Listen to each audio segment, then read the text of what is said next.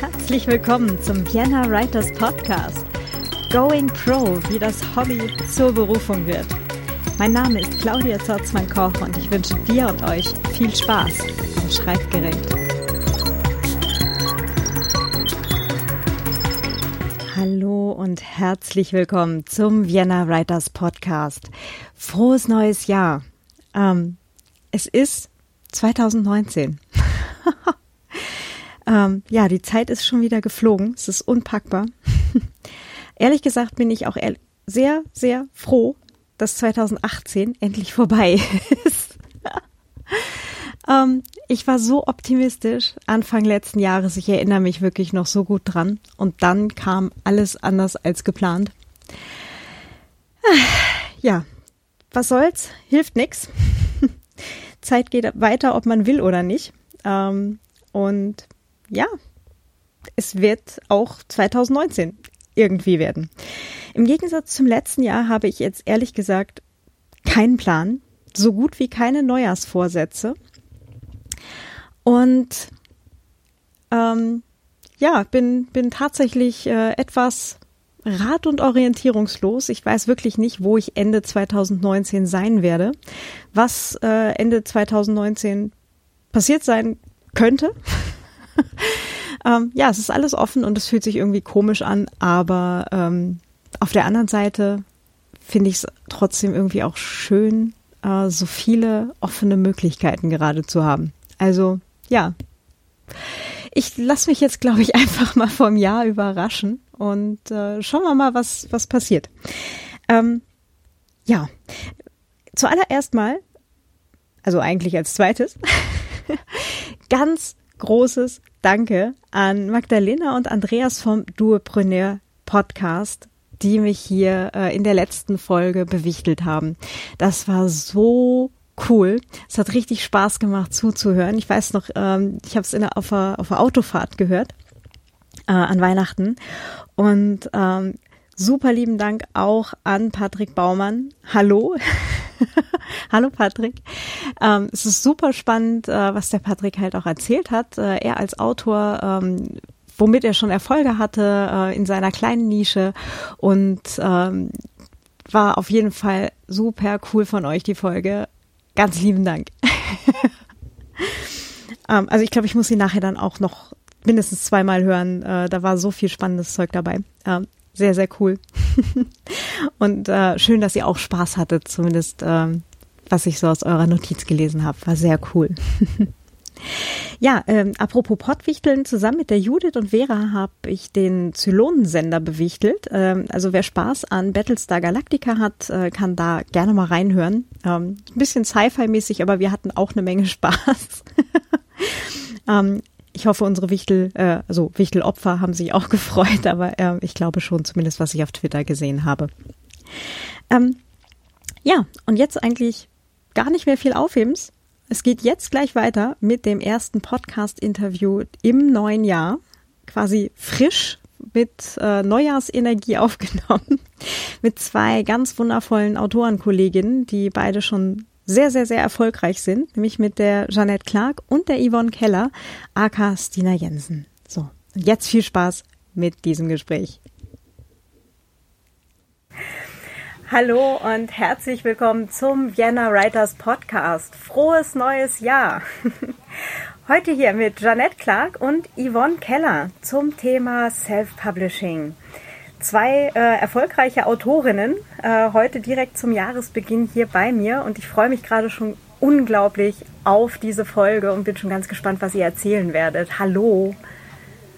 Hallo. Hallo. ähm, möchtet ihr euch vielleicht kurz vorstellen? Yvonne, fang du doch mal an. Hallo, mein Name ist Yvonne Keller.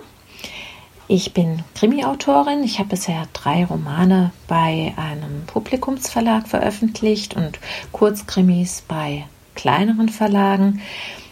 Die Krimis habe ich äh, zwischen 2012 und 2015 neben meinem Beruf als Personalerin geschrieben und in 2015 habe ich dann begonnen, unter dem Pseudonym Stina Jensen Liebesromane zu schreiben und auch zu veröffentlichen, allerdings im Self-Publishing. Und darüber möchte ich heute Abend ein bisschen was erzählen.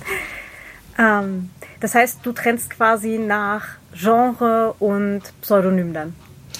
Genau, also grob ge gesagt ist es so, beziehungsweise ich trenne auch einfach darunter, dass ich unter meinem Klarnamen Yvonne Keller im, ähm, bei Verlagen veröffentliche und als Dina Jensen eben im Self-Publishing, wobei sich das eben jetzt im Genre etwas überschritten hat. Seit letztem Jahr habe ich auch eine Krimireihe angefangen als Dina Jensen. Von Liebe zu Krimi ist ja immer ja. relativ kurz der Weg. so ist es, genau.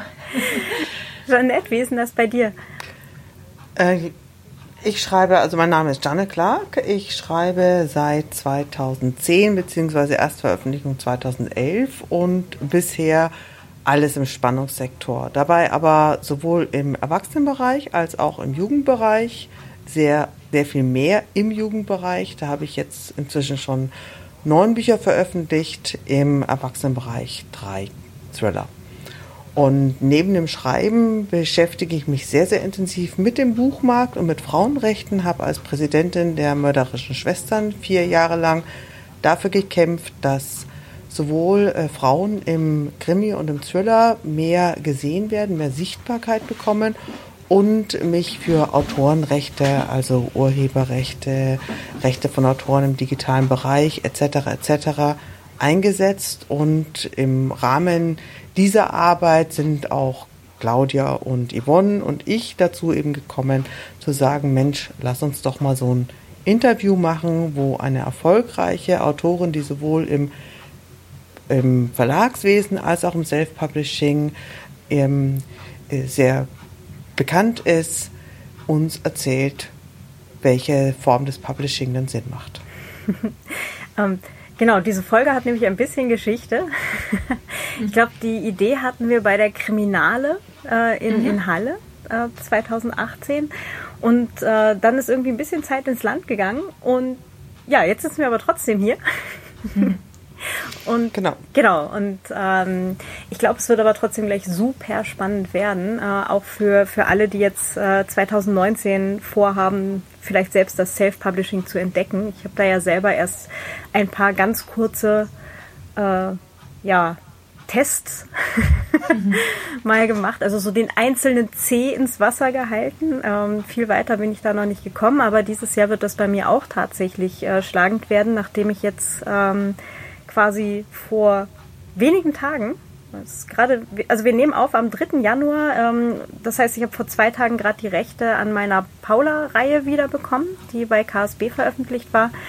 Äh, der Verlag hat ja leider zugemacht ähm, und ich werde jetzt dann halt äh, meine, meine Paula-Reihe im Self-Publishing auch nochmal rausbringen. Deswegen bin ich jetzt auch gerade ganz gespannt, ah, was dann gleich alles äh, so auf den Tisch kommt.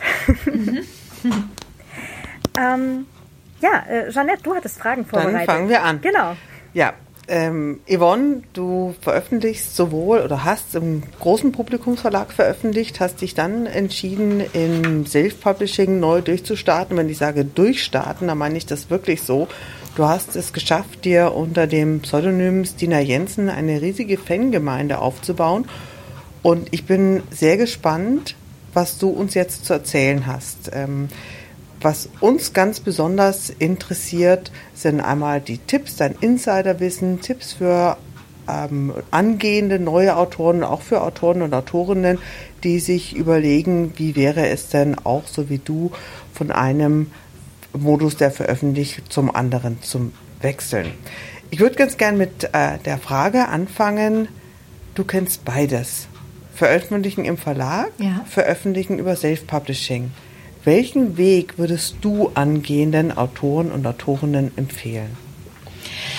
Also ähm, man muss sich erstmal wahrscheinlich im Klaren darüber werden, oder beziehungsweise äh, es ist ja jeder auch an einem anderen Standpunkt, ähm, an, von, von dem man ausgeht. Also bei mir war es so, dass ich zwei äh, Spannungsromane bei Knauer veröffentlicht hatte und den dritten gerade äh, beendet hatte. Also das war noch vor der Veröffentlichung. Und ähm, ich hatte mit der, mit der quasi diese Ehre bei einem Verlag veröffentlicht zu haben, worauf viele Autoren und Autorinnen Wert legen, die hatte ich quasi schon genommen, diese, diese Hürde, dieses Prädikat, gut, was man eigentlich sozusagen durch eine Verlagsveröffentlichung hat. Ähm, deswegen kann ich das immer gut verstehen, wenn ähm, Autorinnen, die jetzt sozusagen ihr erstes Buch veröffentlichen wollen, die sagen, nee, ich will aber nicht ins Self-Publishing, weil das einfach noch ähm, ja, die, die möchten gerne noch bei einem Verlag sein. Erstens, weil sie sich da wohl fühlen würden oder denken, dass sie sich dort wohlfühlen würden.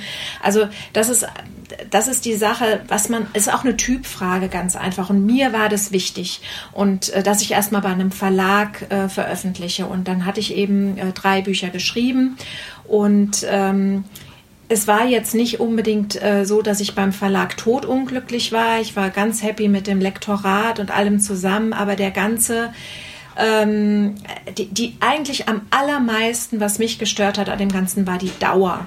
Also diese Vorgänge, die äh, Lektoratsrunden, in die man als Autor da ähm, mit seinem Buch äh, reingerät, wo darüber beraten wird, ist das äh, Buch veröffentlichungswürdig oder nicht. Ähm, also bis man dann die Zusage bekommt und dann hängt man mit der Geschichte da und wartet, soll man sie jetzt schreiben, soll man sie nicht schreiben. Das war dann beim dritten Buch nicht mehr so, da ging das schneller, aber das ist einfach so eine Sache. Ich hatte mit der Dauer Probleme. Ich wusste dann, ich unterschreibe jetzt den Vertrag und vielleicht ähm, ein Jahr später, wenn es schnell geht oder anderthalb Jahre später erscheint das Buch und das erschien mir doch sehr verlockend, so wie ich das bei anderen Self-Publishern beobachtet habe, dass ähm, man ein Buch schreibt und dann, ähm, nachdem es eben Lektorat und Korrektorat durchwandert hat, dass man dann auch relativ schnell einfach damit veröffentlichen kann. Hm. Ähm, was, was die Zuhörer ja. jetzt nicht hören, ist, dass ich gerade wild nicke. ah ja, ja genau. Also da werden wahrscheinlich einige wild nicken, weil das einfach so eine Erfahrung ist, die man mit Verlagen zusammen macht es hat aber natürlich unschlagbare Vorteile, bei einem Verlag zu veröffentlichen. Das ist natürlich so, dass diese Professionalität ähm, im Verlag, jedenfalls sollte man davon ausgehen oder das hoffen, äh, schon von Haus aus vorhanden ist. Also da wissen die Leute, was sie tun, da weiß ähm, der Marketing.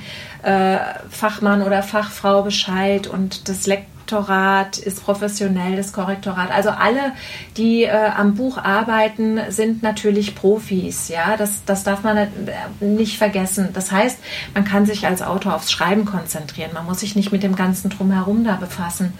Und ähm, die Verlagsstammleser, die werden auf einen aufmerksam. Man ähm, fängt nicht bei Adam und Eva an, sondern man hat ja quasi durch den Verlag, der schon seine äh, Leserschaft hat, neugierige Leser, auch wenn man ein Debüt jetzt zum Beispiel bringt. Und dann äh, bekommt man eben auch einen Honorarvorschuss.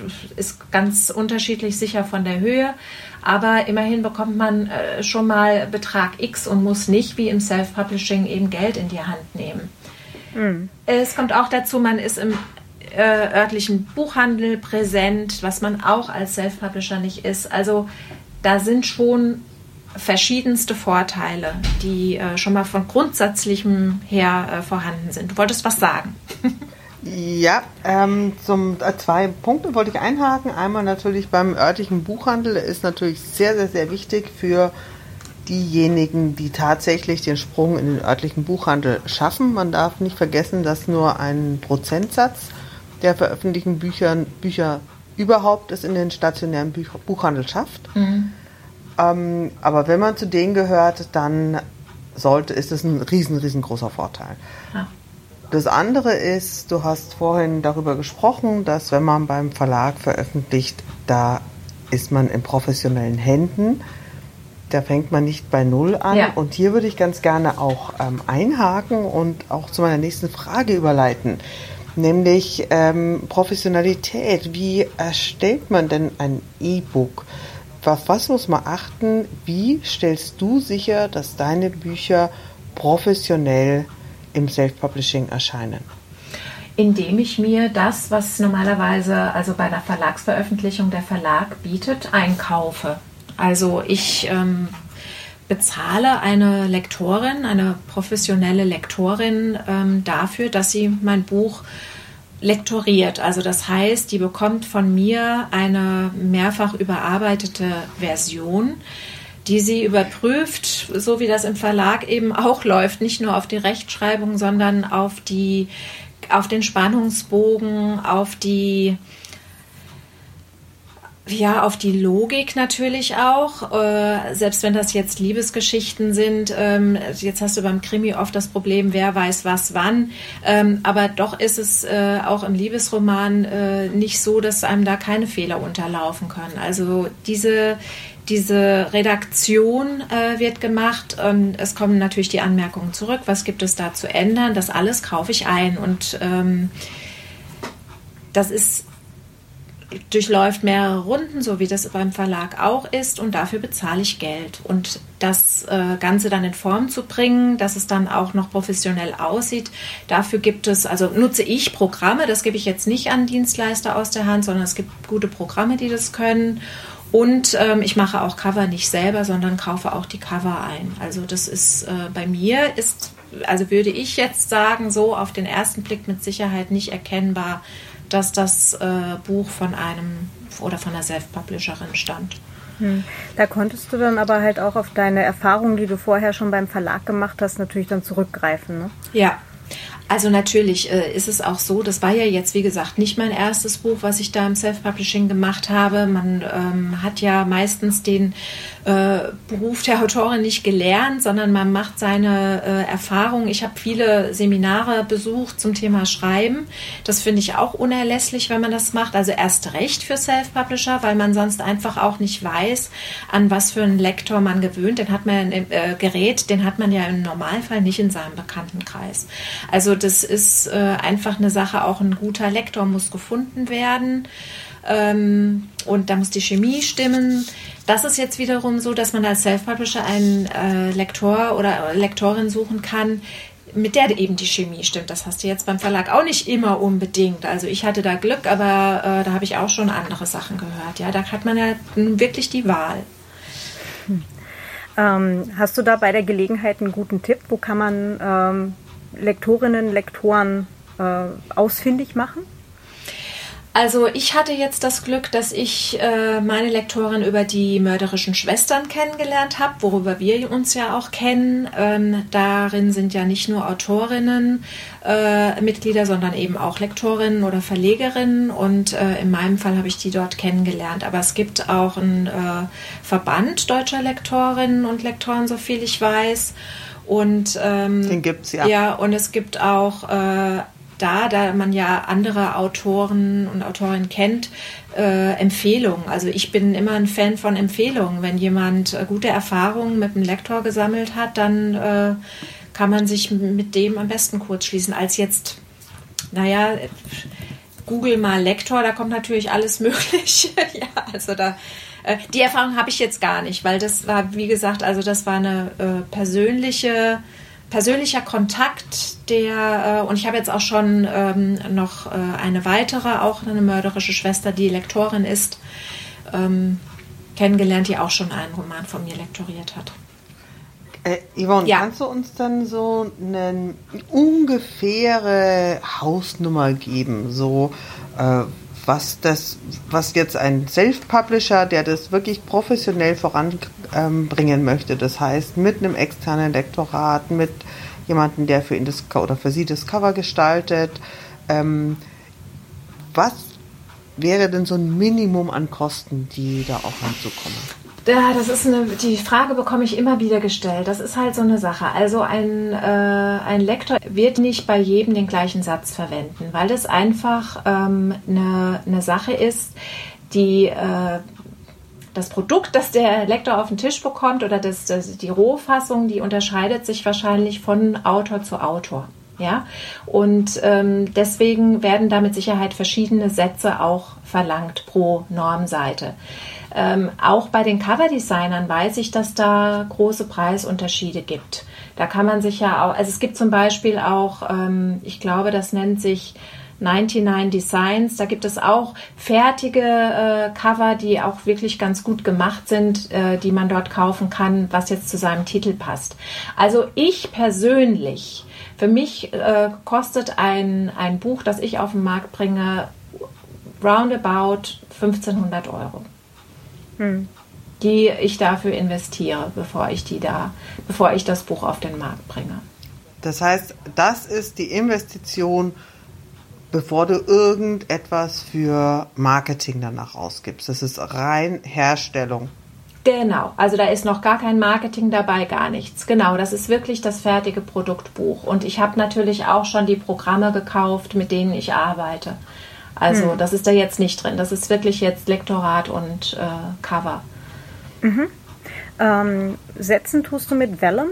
Ja, Okay, mhm. das kenne ich auch. Ähm, also wir geben da gerne die Dinge in die Show Notes und halt auch zum Verband der Lektorinnen und Lektoren ähm, können wir auch den Link äh, gerne in die Show Notes dazugeben, damit die Zuhörerinnen und Zuhörer wissen, wo sie gucken können.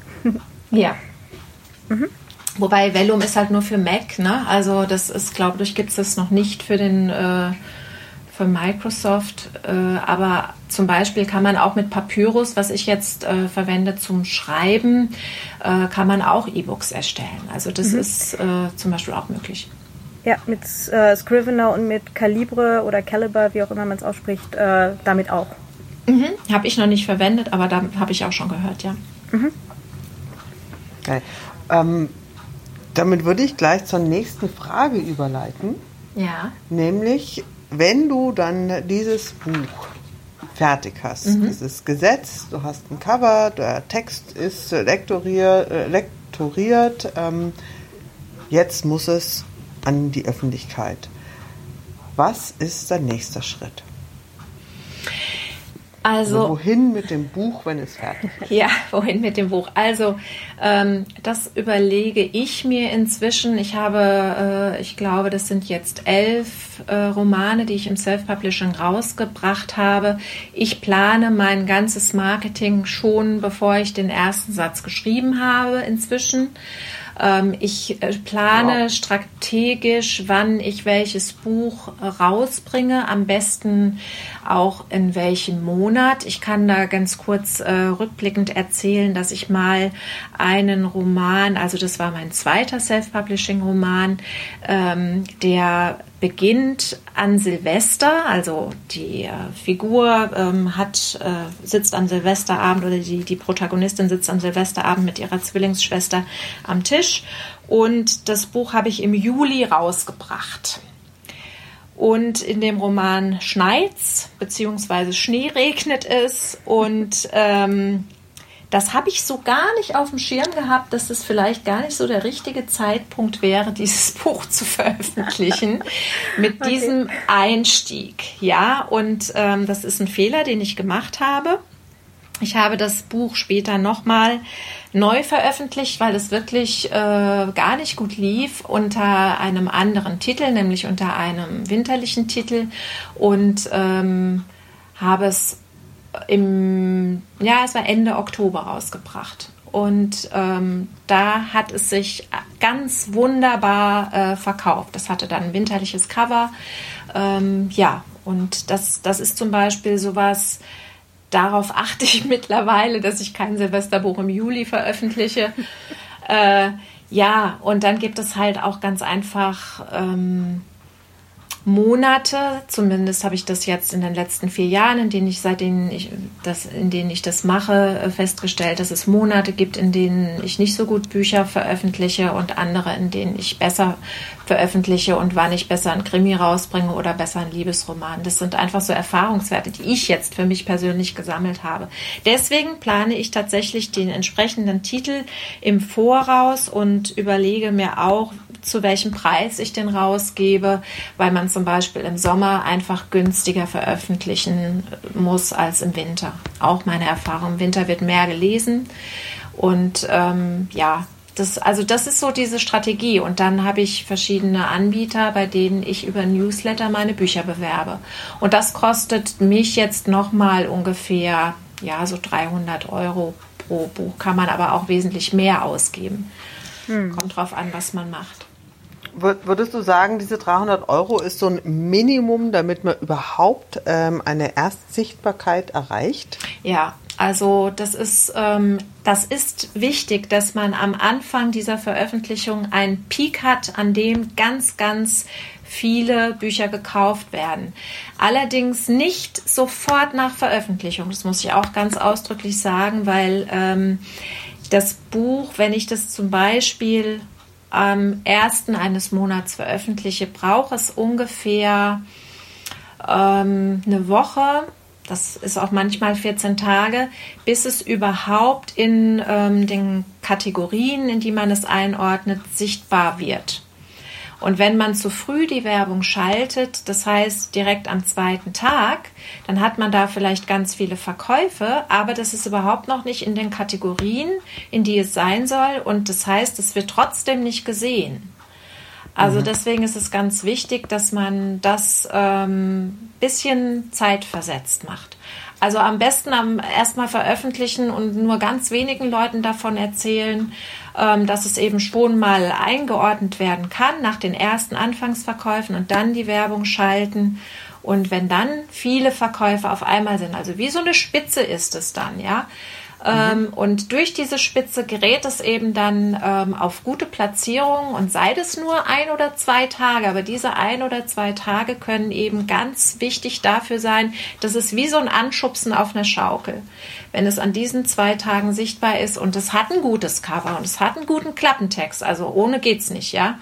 Aber wenn es das hat, dann wird es auch gekauft und wenn dann noch der Preis stimmt. Also die mhm. drei äh, Komponenten, die müssen dann auch noch stimmen, weil sonst nutzt auch die Schaukel nichts. Wenn du, du sprichst vom Preis, wenn der Preis stimmt. Ja. Ähm, wie, wann stimmt denn der Preis? Also ähm, das ist, kommt auf die Plattformen an, auf denen man veröffentlicht. Es gibt ja, also den Distributor den, oder die Distributoren, die man so äh, weitläufig kennt. Das sind einmal Amazon und äh, Tolino Media, über die ich veröffentliche. Und ähm, da beißt sich das ziemlich, denn auf Amazon sind natürlich die Preise äh, oder die, die Preistoleranz bei den Lesern ist die niedriger, weil dort einfach viel mehr angeboten wird im 99 Cent Bereich. Das heißt, dort mit einem niedrigen Preis zu starten, ist einfach zu empfehlen, ganz besonders im Sommer. Meine Erfahrung, also ich rede immer nur wirklich von meiner Erfahrung. Kann sein, dass irgendjemand sagt, nee, finde ich ganz anders und stimmt nicht. Also nach meiner Erfahrung für meine Bücher in meinem Genre ist 99 Cent im Sommer bei Amazon sozusagen unerlässlich, um eben in die Sichtbarkeit zu kommen. Das reicht aber eine Woche, das zu machen oder 14 Tage. Länger würde ich das nicht machen. Ähm, weil wenn man dann eben in der Sichtbarkeit ist durch die hohen Verkäufe, kann man auch wieder auf einen normalen Preis gehen und der liegt bei mir zwischen 2,99 und 5,99. Das ist ganz unterschiedlich. Jetzt habe ich mich aber, glaube ich, ein bisschen verhaspelt. Was war noch deine Frage? Nee, das war die Frage. Ach, das was war schon ist, die Frage. Was, was okay. ist, ja, weil, weil, weil, du eben gesagt hast, ähm, es kommt darauf an, dass man den richtigen Preis hat, aber der genau. richtige Preis, also Und für mich als Preis, Verlagsautorin, liegt der irgendwo um die 10 Euro, ne? Ja, ganz genau. Aber du hast natürlich als Self-Publisher eine ganz anderen, eine ganz andere Gewinnmarge sozusagen an deinem, an deinem Buch, dass du es dir ähm, wenn du gute Verkäufe hast, ohne Zweifel leisten kannst, diesen Preis eine kurze Zeit anzubieten. Ich kenne Autoren, die machen das äh, durchgängig, was ich überhaupt nicht nachvollziehen kann. Für mich ist das eine Werbemaßnahme, um in diese Sichtbarkeit zu kommen. Also ich habe noch kein Buch gehabt, wo ich das jetzt lange gemacht habe.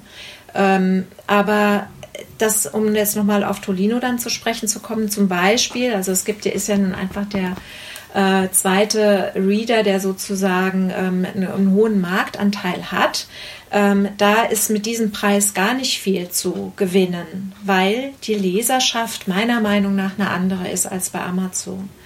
Also kann ich eigentlich dort ähm, mit dem Preis eher weniger Leute erreichen. Und ähm, da, das beißt sich natürlich so ein bisschen. Da muss man dann so einen Mittelweg äh, finden, der ist nicht so ganz easy. Aber ähm, es kommt mir natürlich als Autorin entgegen, deswegen äh, veröffentliche ich auch viel erfolgreicher meine Bücher auf äh, der äh, bei Tolino Media, einfach weil dort ähm, meine Arbeit mehr wert ist. Also meine Geschichten zu einem höheren Preis gelesen werden, zu einem angemessenen Preis. Okay. Hast du den Eindruck, dass diese, was du nennst, deine Arbeit ist mehr wert, ähm, dass es auch damit zusammenhängt mit der Preispolitik, die von Tolino gefahren wird, äh, versus der Preispolitik, die von Amazon gefahren wird? Ähm, ich kenne jetzt die Preispolitik, also die, die Preispolitik, die liegt wahrscheinlich eher darin, dass ähm, ja, wie soll ich das jetzt ausdrücken? Ähm, bei, bei Amazon werden die Rankings nach verkauften Stück dargestellt. Das heißt, wenn jemand ein 99 Cent Buch auf den Markt bringt, wird das äh, vielleicht 10.000 Mal dann gekauft äh, und landet dadurch sehr weit vorne. Beim, bei, äh, Darf ich ganz kurz ja, einhaken, ja. Yvonne? Ist das nur per verkauften Stück oder spielt bei dem Amazon Ranking nicht auch ganz stark ähm, mit rein, ob du im Kindle Unlimited Programm mit drin bist? Also ja, nicht nur verkauft, ja, sondern auch geliehen. Dieser, äh, dieser Algorithmus, den, den kann keiner durchblicken. Also ich glaube nicht, dass das, äh, also es ist definitiv so, dass ähm, ich habe hab auch schon mal Titel für drei Monate im Kindle Unlimited gehabt.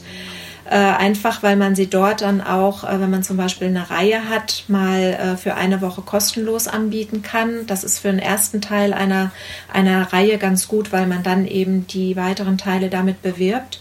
Das habe ich mal mit einem Titel diesen Sommer gemacht. Und es ist definitiv so, dass man ähm, mit weniger verkauften Stück schneller im Ranking nach vorne kommt im äh, Select, das heißt ja Select, im äh, mhm. Kindle Direct Publishing ähm, Select.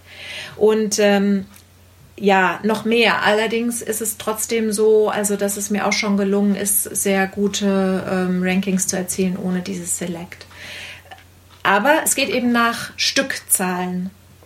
Und bei Tolino Media ist es auf den äh, Plattformen so, dass äh, nach Umsätzen gerankt wird. Das heißt, Bücher, die äh, höherpreisig sind, also zumindest äh, macht es den Anschein, ich habe dafür jetzt gar keinen offiziellen Beleg, aber es macht doch den Anschein, dass wenn etwas einen höheren Preis hat, dass man damit mehr in die Sichtbarkeit kommt. Mhm. Mhm.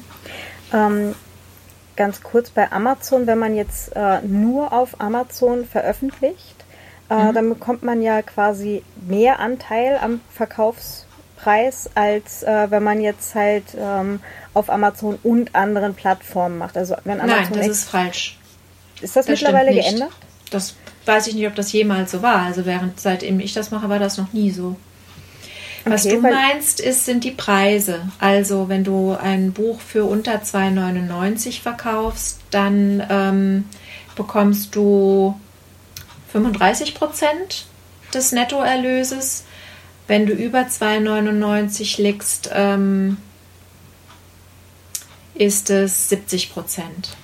Das meinst du vielleicht. Aber es hat mit dem Select nichts okay. zu tun. Du bekommst keine höheren Tantiemen, wenn du im Select bist. Ah, okay. Dann habe ich da. Nee, das hat, hat was mit dem Preis ja, zu tun. Das okay. hat was mit dem Preis genau. zu tun. Das ist aber bei Timolino Media genauso. Das ist zwar, glaube ich, 40 Prozent und 70.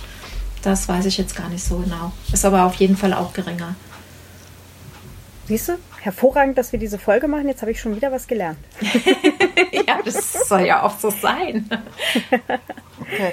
Das heißt also zusammenfassend, ähm, es gibt sehr viele Plattformen. Eben die größten sind wohl Tolino und Amazon.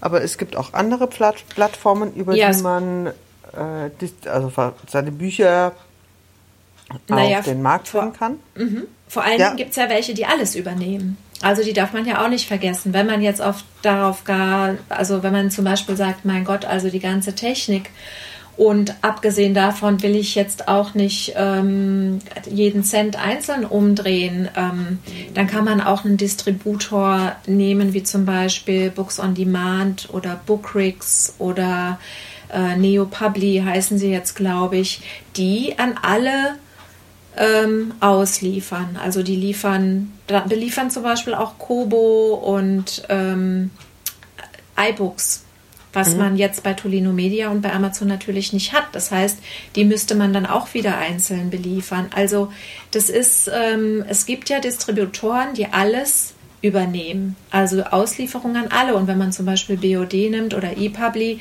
dann hat man auch noch das Taschenbuch, was man darüber veröffentlichen kann, was wir jetzt noch gar nicht besprochen haben.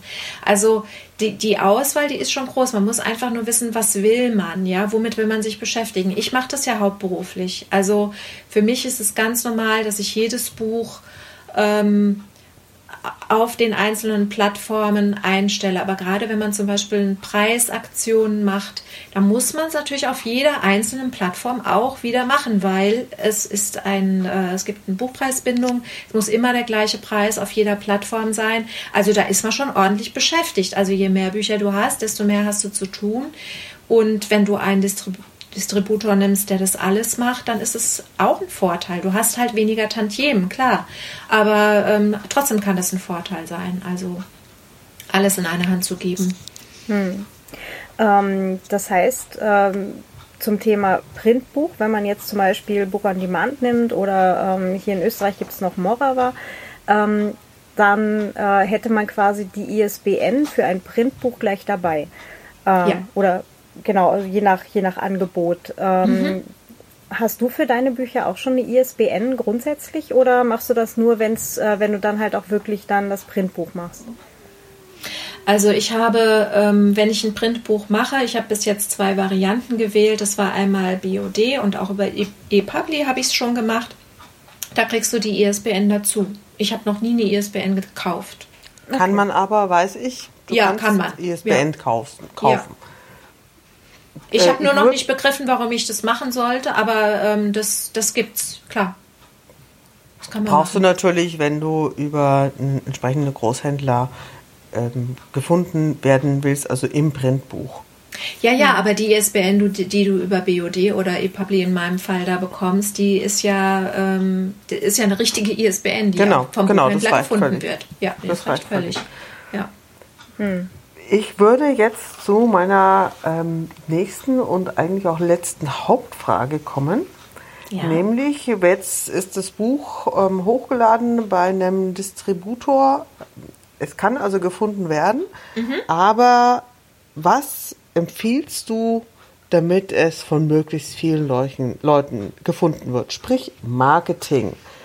Ja. Ähm, wie stellst du sicher, dass dein Buch von möglichst vielen Käufern gesehen wird? Also, ähm, wenn ich jetzt zum Beispiel ein ganz gutes Netzwerk habe über die sozialen äh, Medien, ja, dann ähm, erfahren dort natürlich meine Leser am besten nicht nur erst dann von dem Buch, wenn es da ist, sondern schon vorher dass das irgendwann kommt. Ich arbeite zum Beispiel mittlerweile auch äh, ganz gerne da mit der Vorbestellfunktion.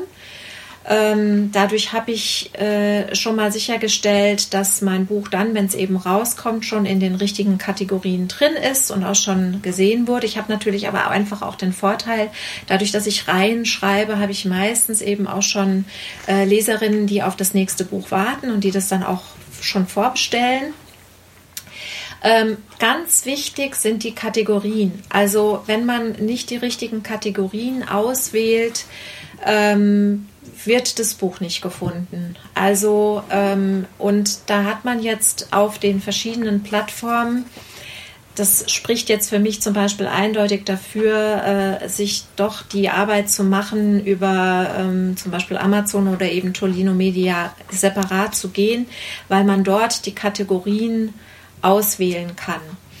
Ähm, das wird jetzt schon fast ein bisschen technisch, aber wenn man auf Amazon veröffentlicht, dann äh, macht man das über dieses KDP, über dieses Kindle Direct Publishing. Dort gebe ich gar keine Kategorien ein, sondern ich ähm, kontaktiere über Author Central, so heißt es, ähm, die ja, das, das äh, Support-Team von Amazon und bitte die um die Einordnung in bestimmte Kategorien. Und ich forsche vorher nach, also das würde ich auch jedem empfehlen, wo, also wie die Kategorien heißen, in denen man, äh, in denen andere erfolgreich veröffentlichen. Also so ein bisschen Marktforschung sollte man dafür betreiben, bevor man anfängt. Wenn man einen Liebesroman schreibt, dann ist es natürlich klar, Liebesroman ist schon mal die Oberkategorie, aber dann gibt es eben noch äh, moderne Frauen oder romantische Komödie oder ähm, cozy. Also da gibt es verschiedene und da sollte man sich ganz genau umschauen, was man dort möchte. Und diese Kategorien wählen. Und außerdem die, sind die Schlagworte wahnsinnig wichtig. Also da muss man sich unbedingt Mühe geben, dass man nicht nur Liebesroman eingibt, sondern wirklich auch das, was in dem Buch steckt und selber überprüfen, was taucht denn eigentlich auf, wenn ich eingebe, zum Beispiel Weihnachtsroman. Ja, also wenn ich nämlich einen Weihnachtsroman ein, geschrieben habe und in meinen Schlagworten nicht das Wort Weihnachtsroman drin steckt, ist es schon schade weil dann jemand, der das sucht, findet es trotzdem nicht, obwohl es ja ein Weihnachtsroman ist. Also auf solche Sachen, Kategorien und Schlagworte muss man unbedingt achten. Hm. Wie viele Kategorien gibt es und wie viele Schlagwörter kann man angeben? Also Schlagworte sind es, glaube ich, sieben oder acht, die man überall angeben kann. Bei Tolino Media kann man äh, drei Kategorien eingeben. Das ist jetzt nicht besonders viel. Das trifft bei mir nur Liebesroman, zeitgenössisch zum Beispiel und äh, auch meistens ein bisschen Humor. Äh, dann gibt es noch ähm, Literatur allgemein. Bei Amazon ist es sehr viel spezifischer und ähm, da gehen also mindestens fünf Kategorien, die man da angeben kann. Äh, ich habe auch schon äh, zehn gehabt, aber das scheint mir unterschiedlich zu sein, je nachdem, wen man da dran hat vom Support. Okay, ähm, aber die, diese Schlagwörter, die sind nicht gerankt. Also die, die man zuerst vorne stehen hat, sind nicht nee, wichtiger die als die, die weit hinten. Okay. Mm -mm. Mhm. Verstanden. Nee, genau. Also da kann man zum Beispiel äh, auch, wenn man jetzt ähm, Autorin oder Autor hat, wo man sagt, ich schreibe möglicherweise in die Stilrichtung, dass man da einen Namen mit eingibt, dass man da auch gefunden wird unter dieser Verschlagwortung. Also da gibt es schon so ein paar äh, Sachen, wo man eindeutig in die Sichtbarkeit kommt, vorausgesetzt, man hat eben auch schon so einen Peak mal gehabt. Deswegen, also halte ich schon was davon, auch Geld auszugeben für Marketing. Das ist ja auch was, was man vielen Verlagen dann äh, vielleicht äh, oder was manchen Verlagen vorgeworfen wird, die machen nichts im Marketing. Als Self-Publisher muss man ins Marketing was machen. Man kann sich nicht zurücklehnen und sagen, ja, das wird jetzt schon irgendwie laufen. Ich lerne auch immer wieder Leute kennen, die sagen, ich will das einfach nur veröffentlichen, ich will damit kein Geld verdienen. Das ist mir dann ein bisschen ein Rätsel, wenn ich ehrlich bin, weil es ist äh, ähm, das macht doch eigentlich äh, jeder gerne Geld verdienen. Wenn, wenn er etwas tut, was er mit Leidenschaft macht und kann auch noch damit Geld verdienen, ist doch gar nicht schlimm. Schlimm.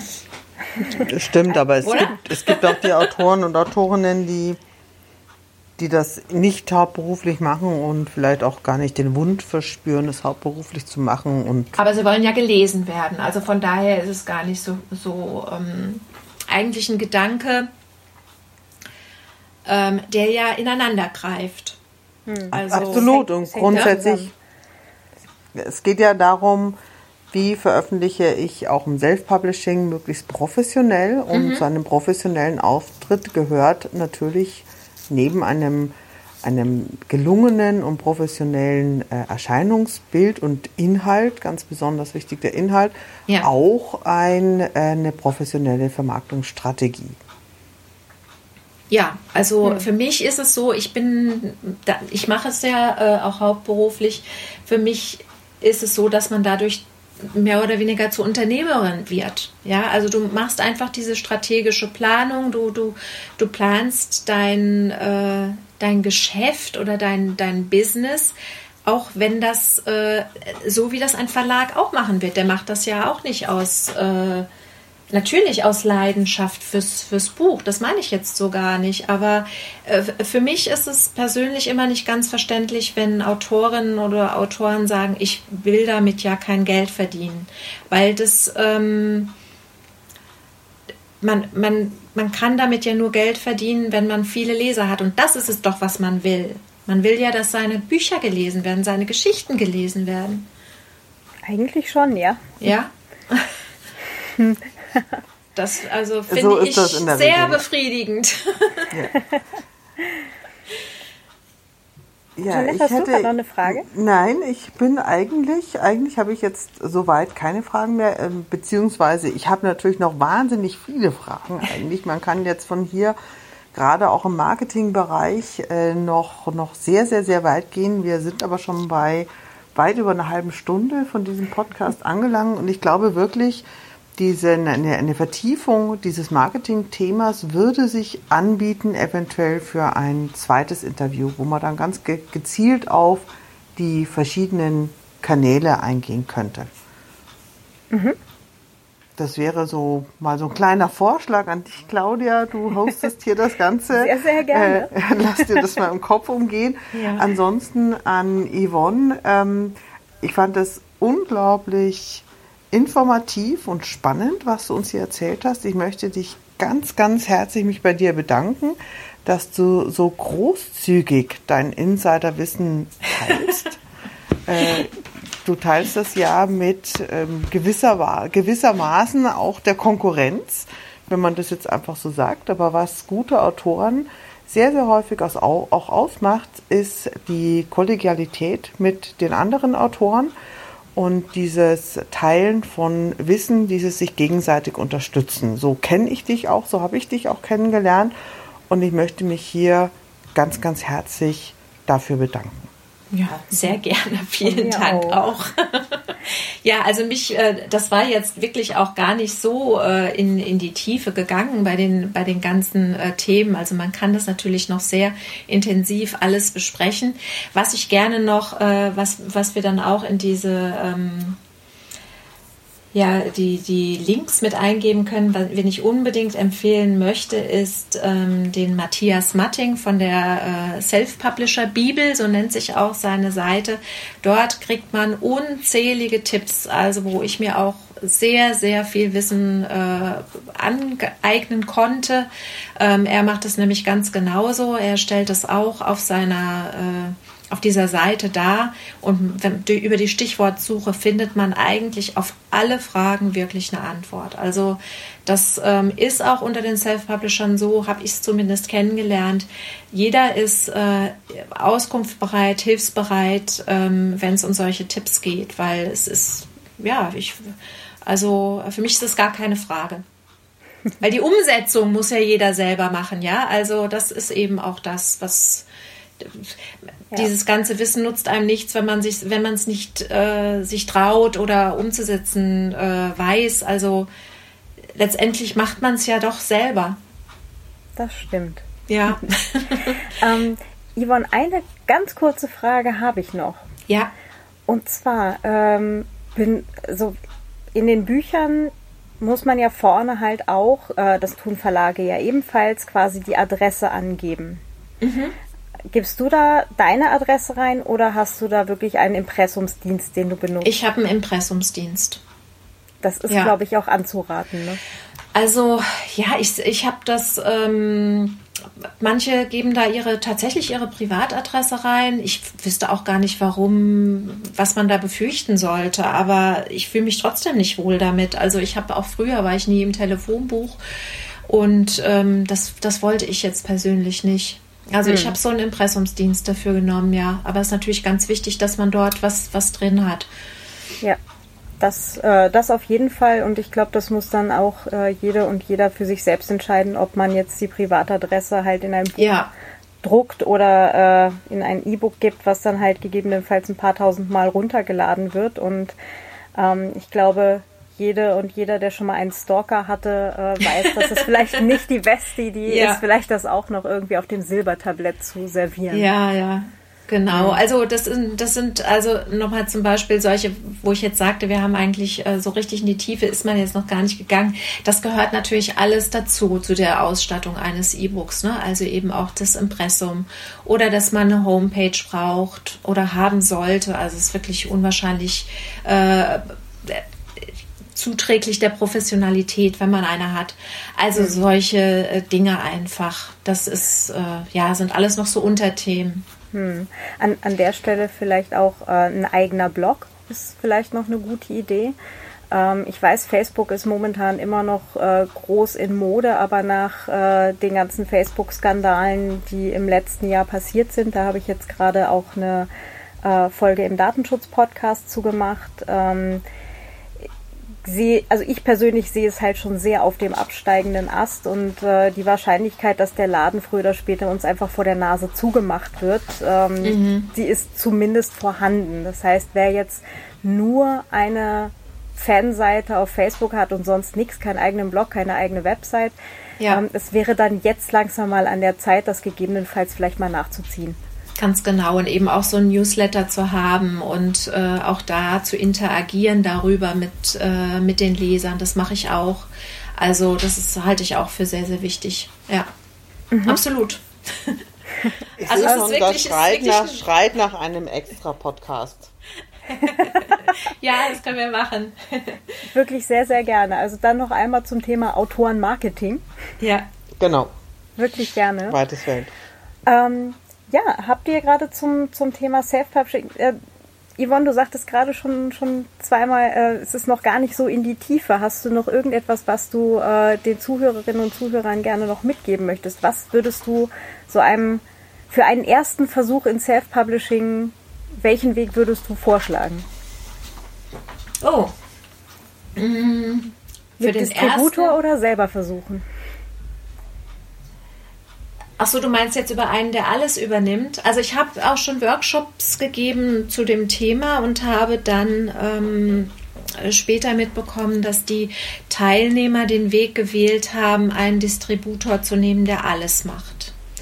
Ähm, das, ob ich das jetzt empfehle oder nicht, ich habe das äh, auch so gemacht, ganz am Anfang, also bei dem allerersten Buch, das ich äh, rausgebracht habe, bin ich über damals noch Neobooks gegangen. Ähm, aber ich war dann einfach äh, zu wenig an vorderster Front. Also ich wollte das gerne noch mehr in der Hand haben oder, oder sehen können, ähm, was da passiert im Hintergrund, weil es ist ja zum Beispiel auch so, dass du ähm, diese, diese Verkäufe manchmal äh, stundengenau siehst oder Tage genau siehst, aber wenn du durch über einen Distributor gehst, zum Beispiel äh, monatsmäßig oder sogar quartalsmäßig. Also das ist eben auch so der Unterschied mit diesen, mit diesen ganzen Abrechnungen. Aber wenn man sich herantastet und man eben nicht sagt, ich muss damit oder ich will damit, äh, weil müssen, von müssen kann gar nicht die Rede sein, äh, Geld äh, sofort verdienen, ähm, dann kann man durchaus über so einen, äh, über einen Distributor gehen, der das alles in die Hand nimmt. Das finde ich schon einen ganz guten Weg. Und auch wenn man jetzt äh, zum Beispiel sagt, ich habe gar kein Kapital, mich hat das jetzt erschüttert, was die äh, Stina Jensen gesagt hat, man braucht am Anfang vielleicht 1500 Euro. Ähm, natürlich gibt es äh, Alternativen. Das ist jetzt äh, mein Weg. Man kann auch sagen, also ähm, ich mache das jetzt äh, erstmal klein, klein, weil ich mir das anders nicht leisten kann. Ich gebe mir jetzt die allergrößte Mühe, dieses Buch zu, zu kaufen. Man muss alle äh, diese, dieses Buch zu machen. Ich mache das zusammen mit meiner besten Freundin, die ähm, gut in Deutsch ist oder sonst irgendwas, ja. Oder ich lasse meinen Onkel das, das Cover machen. Nur, man muss dabei eins bedenken, man hat eben immer nur den einen ersten Versuch. Es gibt nur ein erstes Mal. Und wenn man dann seinen, seinen Namen äh, dafür da drauf geschrieben hat und es ist ähm, die ersten Rezensionen kommen und da steht drin, das Ding strotzt vor lauter Fehlern, dann ist es halt wahnsinnig schwierig. Also, aber natürlich kann man es trotzdem versuchen und wahrscheinlich gibt es auch Leute, bei denen es trotzdem ganz gut läuft. Also das sind, ähm, das muss man alles nicht so machen, wie ich das gemacht habe oder wie, wie ich das äh, mache. Da gibt es unterschiedliche äh, Varianten, die man da mhm. ausprobieren kann. Man kann auch erstmal sagen, ich nehme ein geschlossenes Pseudonym, ich äh, mache das alles ganz heimlich und guck mal, wie das läuft. Und äh, das, das sind alles Möglichkeiten, die man hat Vor allen Dingen, wenn man es nicht professionell machen will, wenn man sagt, ich, ich würde ganz gerne einfach das Buch, das ich geschrieben habe, das bei mir in der Schublade ist, das würde ich gerne veröffentlichen, dann kann man das machen, ohne dass man 1500 Euro in die Hand nimmt oder wie viel auch immer. Man kann das auch so machen und dann kann man seine Freunde und seine Familie bitten oder darauf aufmerksam machen, dann werden die das kaufen und so beginnen. Das kann man hm. genauso. Also man muss ja nicht sofort irgendwie die Latte ganz hoch hängen und sagen, ich mache das jetzt von der ersten Sekunde an, ähm, läuft das super. War bei mir auch nicht. Ich habe da vor vier Jahren angefangen und das erste Jahr hätte ich davon also nicht annähernd leben können und habe auch dieses Geld nicht dafür in die Hand nehmen können. Hm. Das ist das, was ich jetzt mache. Also das muss ich nochmal einschränkend dazu sagen. Und deswegen kann man einfach, äh, oder ich sage immer das Wort einfach, man kann über einen Distributor gehen, der alles übernimmt. Das ist nicht, also für das erste Mal gar keine, überhaupt keine schlechte Idee. Hm weil es ist auch, sind auch tausend technische Hürden, die man da nehmen muss. Also ich bin überhaupt gar kein Technikfreak. Ich habe hier wirklich gesessen, also mal eben schnell sowas hochladen, da hätte ich laut lachen können. Also ich habe dann mitbekommen, das Buch ist fertig, übermorgen lade ich hoch. Davon hätte ich, im hätte ich nicht von träumen können. Ich wusste gar nicht, was ich da machen sollte. Man muss sich auch überall anmelden, diese Steuerformulare ausfüllen und so weiter und so fort. Also man muss braucht ein bisschen Zeit. Sind ein paar Wochenenden hm. wenn man jetzt, wenn man jetzt noch einen ganz normalen Brotjob hat. Das stimmt allerdings, ja. Ja. Und vor allem, wenn man dann nur abends schreibt und dann halt auch Lektorat ja. und so weiter dann halt am Abend abarbeitet, äh, da ist schon ein bisschen Zeit drin, ja. Ja, es ist also für mich ist es ein Vollzeitjob. Also das, ähm, dass ich mal eben mich hinsetze, romantisch auf äh, in irgendein schönes Café und da meine Bücher schreibe. Also das ist einfach ein wirklich sehr umfangreicher Ein sehr umfangreicher Job, Job und es hat mit ja. Romantik nichts zu tun. Nee, so richtig nicht. Genau. Nein, es, ist also es ist immer schön, wenn das Buch fertig ist. Es ist ein sehr romantischer Moment, da stoße ich auch mal drauf an. Aber das Ganze davor, das ist also, also ja. viel Zähneknirschen. Ist ja. schon so. Ja. Wer hatte das denn gesagt gehabt mit, ähm, mit dem uh, I hate writing, but I love having written? Das ja, das sagen, glaube ich, viele Autoren. ähm, hat ja, das Virginia Woolf oder sowas? Also, die hat das ja. Also ich glaube, das, Deutsch, aber ich glaube, das Gefühl Deutsch kennen wir alle, das ist oder? Ein Spruch, ja. Den, ja, genau, das ist ein Spruch, der gerne äh, weitergetragen wird, auch von Autoren und Autorinnen. Ja. Und den alle Autorinnen, glaube ich, oder viele Autorinnen gut nachvollziehen können, weil es bei jedem Projekt so seine Durchstrecken gibt. Ja, ja. absolut. ähm, Yvonne, verrat noch mal ganz kurz, wie lange brauchst du pro Buch? Wie viele Bücher hast du pro Jahr? Also ich habe jetzt in 2018 vier Romane geschrieben drei Liebesromane und einen Krimi, jeweils vom Umfang etwa 250 bis 280 Seiten. Druckseiten oder Normseiten? Normseiten.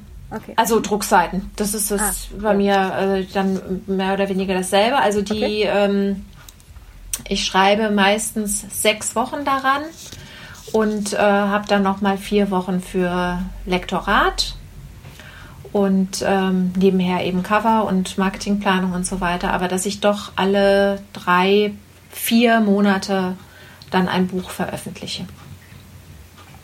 Ja. Das ist schon ein taffer Zeitplan. Ja, aber das, also für mich ist es gut machbar. Das hm. ist jetzt zum Beispiel im Dezember, jetzt habe ich ähm, insgesamt vier Wochen frei, wo ich mich äh, wirklich auch erhole, weil es ist auch anspannend.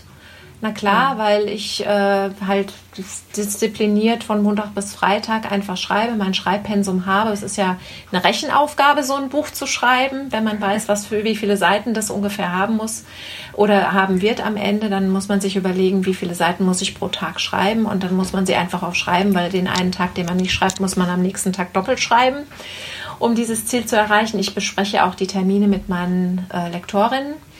Und ähm, also das ist etwas, das ich gut kann, weil ich es eben Vollzeit mache, hauptberuflich. Das kann man sonst einfach, denke ich, nicht. Also geht ja nicht.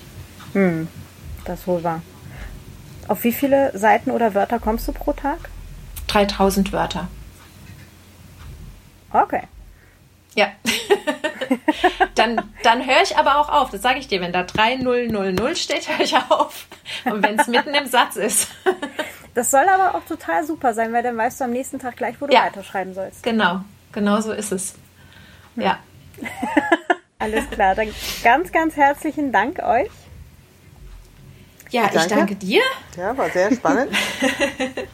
Auf jeden Fall. Ich bin jetzt auch gerade schon wieder äh, schwer motiviert.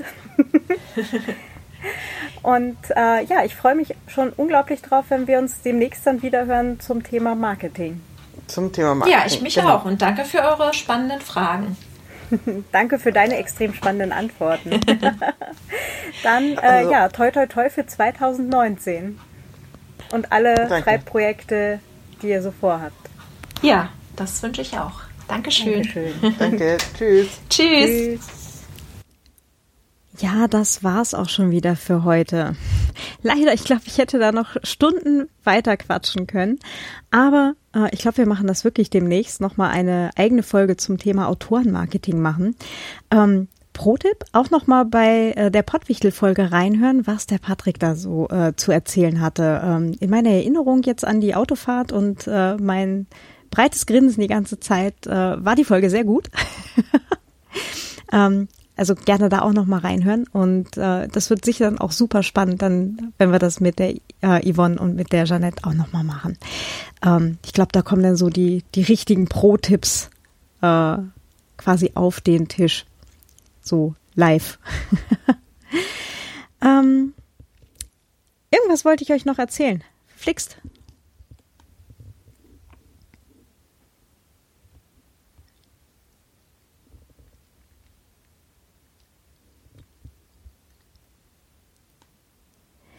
Ja, und ansonsten, ich freue mich riesig, wenn ihr mir Feedback schickt. Ähm, sehr gerne äh, entweder zum Beispiel auf Twitter an @kzotzmann oder per Mail an feedback at viennawriter.net oder auch als Kommentar hier zu dieser Folge auf viennawriter.net.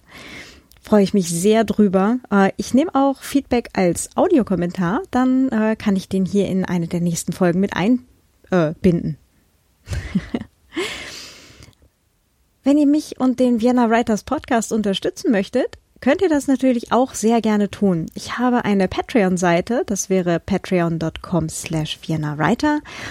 Ähm, da habe ich schon ein paar äh, Patrons und äh, da gab's äh, im, im Dezember, genau so hieß der Monat vorher, da gab es im Dezember ähm, für die Patrons äh, immer schon den äh, Adventskalender, also den, das tägliche Bild vom Schaf, dem Blockmaskottchen, gab es da halt auch immer schon äh, viel früher. Die haben das quasi so knapp nach Mitternacht bekommen. Äh, alle anderen dann natürlich erst so um 8.30 Uhr oder so. so ein kleines Goodie, aber immerhin. Und äh, da wird es jetzt auch demnächst wieder äh, Textsnippets geben vom aktuellen Buchprojekt für Patrons. Ähm, also wer schon mal vorab lesen möchte, kann das da dann auch tun für eine ganz kleine Spende. Da freue ich mich auch schon darüber. Ähm, apropos Spenden, ich nehme auch auf Phonic-Stunden, damit äh, der Podcast gut klingt. und äh, alle anderen Möglichkeiten, mich und den Vienna Writers Podcast zu unterstützen, findet ihr auf viennawriter.net slash spenden.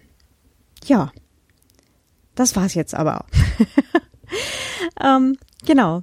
Wir hören uns demnächst wieder. Ähm, ich habe ein paar ganz spannende Interviews äh, jetzt schon quasi im Kalender stehen und äh, freue mich schon sehr darauf, äh, jetzt dann die nächsten Podcast-Folgen schneiden zu können.